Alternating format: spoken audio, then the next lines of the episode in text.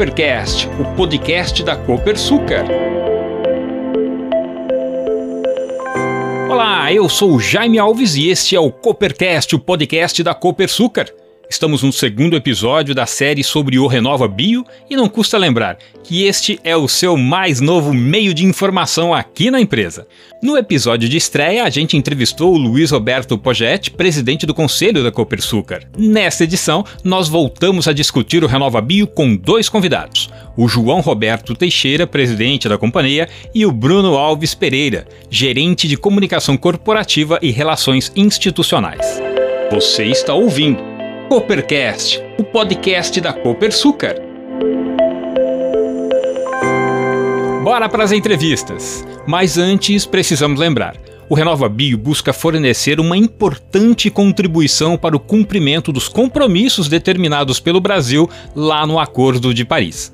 O programa também vai promover a expansão dos biocombustíveis na matriz energética nacional e pretende ainda assegurar previsibilidade para o mercado de combustíveis será capaz de gerar ganhos de eficiência energética e de redução de emissões de gases causadores do efeito estufa na produção, na comercialização e no uso de biocombustíveis. João, obrigado pela presença aqui no nosso podcast e para começar eu pergunto, o que a Copersucar precisou fazer para participar do Renova Bio? Oi, Jaime. Muito bom estar aqui falando com você sobre um programa tão importante para a Copersucar e para o Brasil, que é o Renova Bio. Um programa criado para estimular a presença do etanol e outros biocombustíveis na matriz energética brasileira. E isso significa mais vida para a nossa população.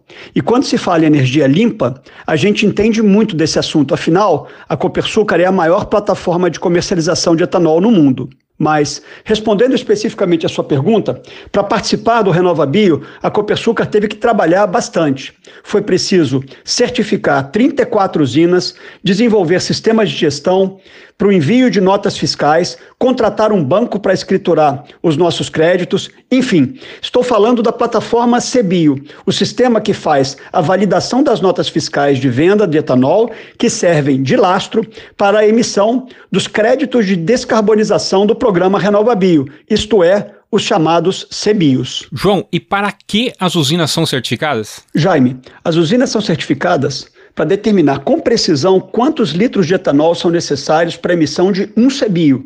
Lembrando que um CBIO equivale a uma tonelada de CO2 que deixa de ser emitida para a atmosfera.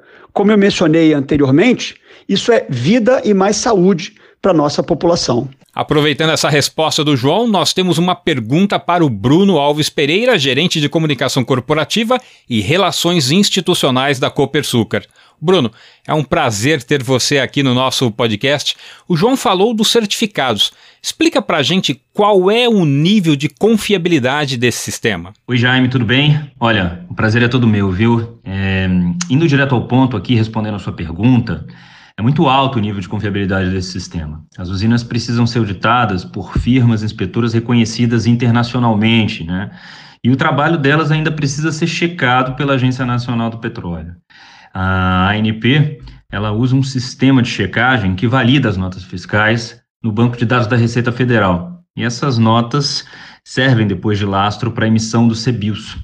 O título depois de tudo isso, ainda precisa ser escriturado por um banco. Perfeito, Bruno. Voltamos com o João e a pergunta é: como é a comercialização do CEBIO, João? O CEBIO é comercializado no mercado financeiro. Ele tem seu preço definido a partir da relação entre oferta e demanda, que acontece sem que as partes se conheçam. Há dois tipos de compradores dos CEBIOS: aqueles obrigatórios e os voluntários. Os obrigatórios são as distribuidoras de combustíveis, que devem cumprir suas metas de redução de emissões de carbono. Já os compradores voluntários podem ser investidores interessados em comprar e vender esse papel CBIO, ou simplesmente empresas interessadas em comprar o CBIO e usar esse CBIO no que chamamos da sua aposentadoria para compensarem suas emissões de carbono, portanto, neutralizando impactos eventuais da emissão de carbono. Novamente o Bruno. Bruno, por favor, detalhe essa compensação voluntária das emissões de carbono. Jaime, como o CBIO equivale comprovadamente a uma tonelada de carbono não emitida, qualquer um que queira reduzir o impacto de uma atividade ou negócio pode simplesmente comprar aquela unidade e retirar o título de mercado de maneira definitiva. Basta apenas que isso seja solicitado expressamente a um banco escriturador. E para terminar esse episódio, voltamos com o João. João, para quem a Copersucar pretende vender CBIOS no mercado voluntário? Jaime, com a maior conscientização da sociedade a respeito da importância de vivermos de uma forma